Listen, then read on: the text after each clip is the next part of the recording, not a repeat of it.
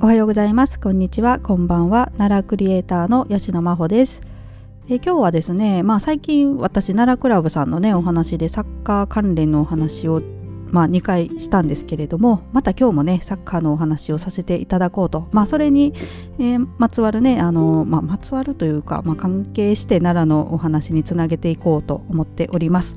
はい。まあ、今ねサッカーの話題といえばもうこれしかないと思うんですけれども、まあ、今ねあのワールドカップ開催されてますけれども、えー、2日前ですね日本とドイツが対戦したということで、はい、皆様見られましたでしょうか？も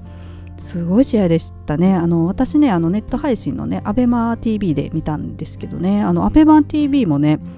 過去最高の視聴者数って言ってましたね。1000万人かなんかちょっとごめんなさい。間違ってたらすいません。忘れましたけど、まあ、それぐらいねあの皆さん注目してたと。でまあ NHK もねあの結構な視聴率取ってたの取ってたので30何パーセントとかだったと思うんですけど。なので、まあ、結構な方が見られていたと思います。で、えーと、やっぱりねドイツといえばね強いイメージありますよね。私もねもうサッカー全然あの無知ですよ。本当にあのワールドカップとか見るのは大好きなんですけど、はい、それぐらいなんですがもう選手とか全然知らないしね。なんですがそれでもなんかドイツは強いなっていうイメージはあるんですよ、はい、それぐらいはなんかわかるなっていうぐらい、はい、それぐらいねあのまあ強敵だったと思うんですがいやまあまあすごい試合をされたということで、えー、まだね興奮冷めやらない感じですね。はい、で、えーと、その試合なんですけどねもう皆さんご存知だと思うんですけどやっぱり、まあ、ドイツなのでねなかなかこう勝つって難しいんじゃないかなと思ってた方が多いと思うんですよ。で私もねその一人で、まあ、前半見てたらね、うんまあ、やっぱりドイツがねボールを支配してる感じでしたよね。なかなか日本の選手がこう蹴ってるというよりはドイツの選手がこう持ってるっていう感じで、まあ、冒頭ねいきなりあの日本の選手がこうゴールして入ったかなと思ったんですけどあのオフサイドだったりして、えー、なかなか入らないなっていうところにあの PK になってしまって。ってね。で、えー、ドイツに1点入れられてしまいましてね。で、えー、前半が1対0で折り返しになると。まあだからねやっぱり厳しいかなっていう感じでねあのー、まあ試合始まったのね夜の10時からだったのであの遅い時間なんでねそこであの寝寝られた方も結構多いと思うんですよ。もうこれ勝てないかなと思って、はい、寝た方もいるかなとは思うんですけどまあ後半がねもうご存知の通りですね。皆さんご存知の通り見られた方はもうすごい怒涛の展開でしたね。あの私もねあのサッカー詳しくないけどねあの本田選手があの元選手がね選手じゃないですね。元選手が、えー、本田さんがね解説されててもそれすごく分かりやすくて分かりやすいし面白いしね。また本田さんの解説で聞きたいなと思ったんですけど。いやだからあのフォーメーションをね変えられたんですよね。前半のまあ受けてなかなかこううん、うまく攻撃ができてないということで後半はねフォーメーション変えたりちょっと攻撃的な選手を入れたりして、えー、後半戦入ってそれがもう見事にはまったというかね。で、えーと、堂安選手でしたかね。堂安選手がまずゴールを決めたということですね。もう見事なゴールでした。でまあでも日本からしたらねドイツとまあ引き分けでもかなりね成果として大きいというのでまあ引き分けでもういいからこのままみたいな感じでいたところにですねえっ、ー、と浅野選手だったかな？ごめんなさい。間違ってたら、えー、その後またさらにね追加点を入れて2対1で、まあ、そのまま日本がね勝利するというもう大金星でしたね。私なんか終わりがけとかねなんかアディショナルタイムって言うんですよね。今ロスタイムって確か言わないんですよね。あれもちょっと長かったりしたような気がしたんですよ。とかあと日本のね選手があのゴール前で倒されたのがね、まあ、ファール取られなかったりとかちょっとねなんか審判ドイツ寄りかなって思ったりもした。まあそれ日本の目から見てるからかな、は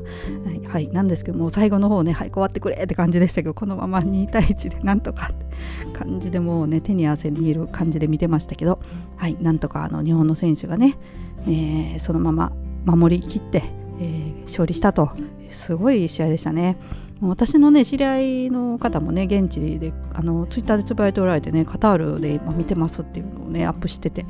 いやもう現地で見られた方はもうさらにすごい興奮だったと思います。はい、私も奈良クラブさんの試合で現地でね見る凄さをこう体感してますのでねいやーすごい試合でしたね。うん、もうますますあのなんか日本のえーと、円がね円高になったとかずっと円安だったのがねちょっと円高になったとかねこのサッカーの試合の結果で、まあ、それぐらいね世界に大きな影響を与えるものなんだなっていうのをね改めて感じました。はい。えー、でですねあのあごめんなさい。私前のね配信でちょっと間違ったことやっぱり言ってましたね。あの奈良クラブさんの 試合見に行ったっていう配信でねあのー、コーナーキックのことをゴールキックって言ったりねあの日本フットボールリーグのことを日本フットボール協会とか言ったりね、はい、もうめちゃくちゃでした。すいません、はい、今謝っ ておきます。もう冒頭に言えばよかったですけどね。はい、えー、というわけで今日はねあのこの流れからですねちょっと無理やりかもしれないんですが奈良の話題につなげていこうと思っておりまして、えー、何かというとね今日はあの蹴鞠のお話をしたいと思っております。はいまあ、蹴鞠といえばね丹山神社の、えー、蹴鞠蹴鞠祭かな、えー、が有名なんですけれどもそのお話をねさせていただこうかなと。まああの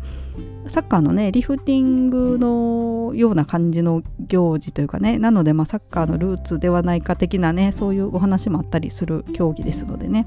はい。していこうと思います。またあの丹山神社ってね今あのちょうど紅葉見頃だと思いますのでね。はい、えー、それも合わせてね紅葉もいいということもちょっとお,、えー、お知らせしつつ、はい。えー、お話ししようと思ってるんですが、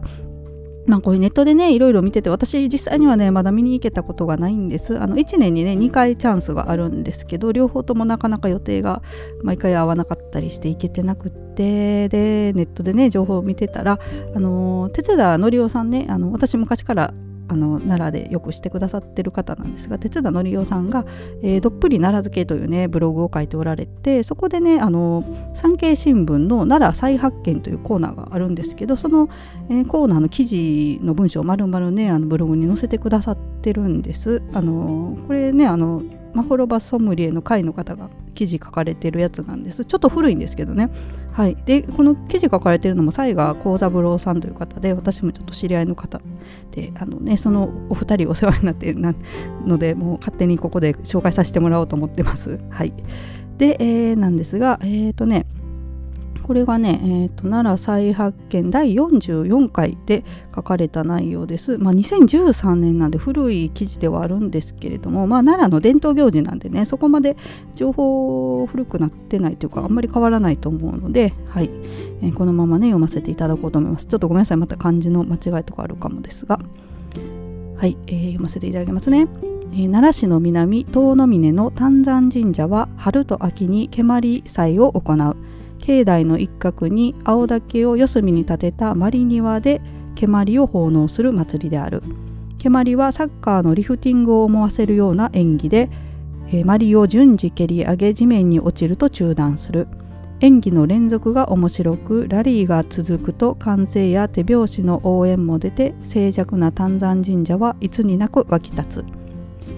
演者の男女は平安時代の貴族を思わせる装束に身を包みありやおの三声を掛け合いながら蹴り回す。一つのマリを落とさないようにマリ庭にいる全員が審議を一体にして蹴り続ける。背筋を伸ばした優雅な姿勢で長く蹴り続け勝負は競わず相手が受けやすいマリを打ち続けることが上手と言われる。青年、えー、青壮年は若さの力年配者は円熟の技で年齢や性別に関係なく楽しめる蹴鞠はスポーツとしても優れている。マリには特徴がある。白く塗り上げられたマリは鹿革製で中空、中がカラーですね。中空。重さは約 120g とサッカーボールの3分の1ほどだ。マリ作りをする一人に桜井市の藤田久夫さんがいる。藤田さんはマリは2枚の鹿革で作ります。つなぎ合わせた革袋の中に麦を詰めて形を整え白く塗り穴から麦を抜き取って中空のまりに仕上げますと作り方を説明してくれた。10年がかりの試行錯誤の末やっと納得のいくものができましたと顔をほころばせる。えー、藤田さんの作った鞠は蹴鞠祭で使われることもありさらに丹山神社から日本サッカー協会に寄贈され日本サッカーミュージアム東京都文京区本郷のボールの歴史コーナーにも展示されている。日本書紀によると中富藤原の鎌足は戦王を極める蘇我の恵美氏イルカの親子の打倒を考え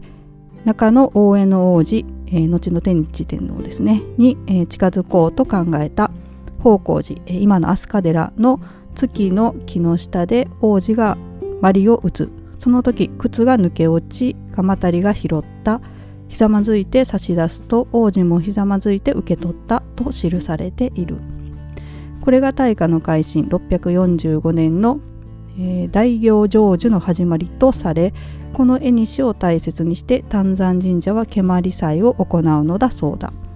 日本書紀にあるマリオ打つという競技は今日のポロやホッケーのような競技だとも言われる。またマリオ打つ靴が抜け落ちるえ抜け落ちる合ってますね。すいません。拾うという一連の動作からは現在の蹴鞠の姿を感じ取ることもできる。今となっては当時の競技内容は定かではないが古代のボールゲームが大化の改新に役割を果たしたことは間違いのないところだ。現在丹山神社で行われている蹴鞠の形は平安時代に完成した。清少納言が枕草子の中で蹴鞠は面白いと書くほどの流星期を迎えるがその後は清水を重ねた。今は京都蹴鞠保存会がその文化と技術を継承している。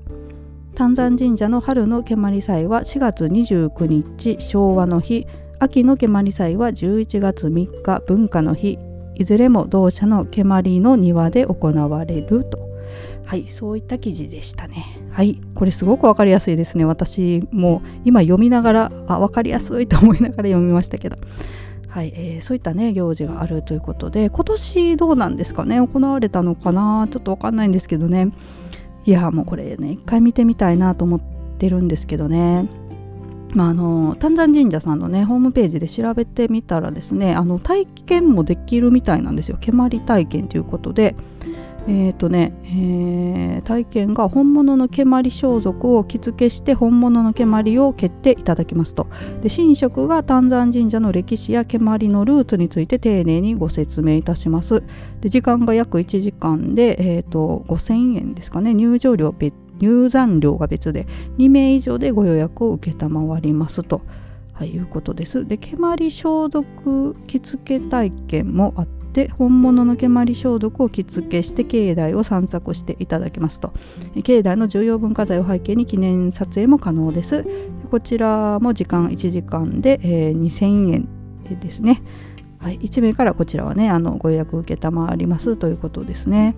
はいまあ、写真撮影をご自分でということなのでこれ1名で言ったらなかなかね自撮りになっちゃうので大変だと思うんですけれどもね。はい。まあ、そういったねあの体験もできるということなんですけれども、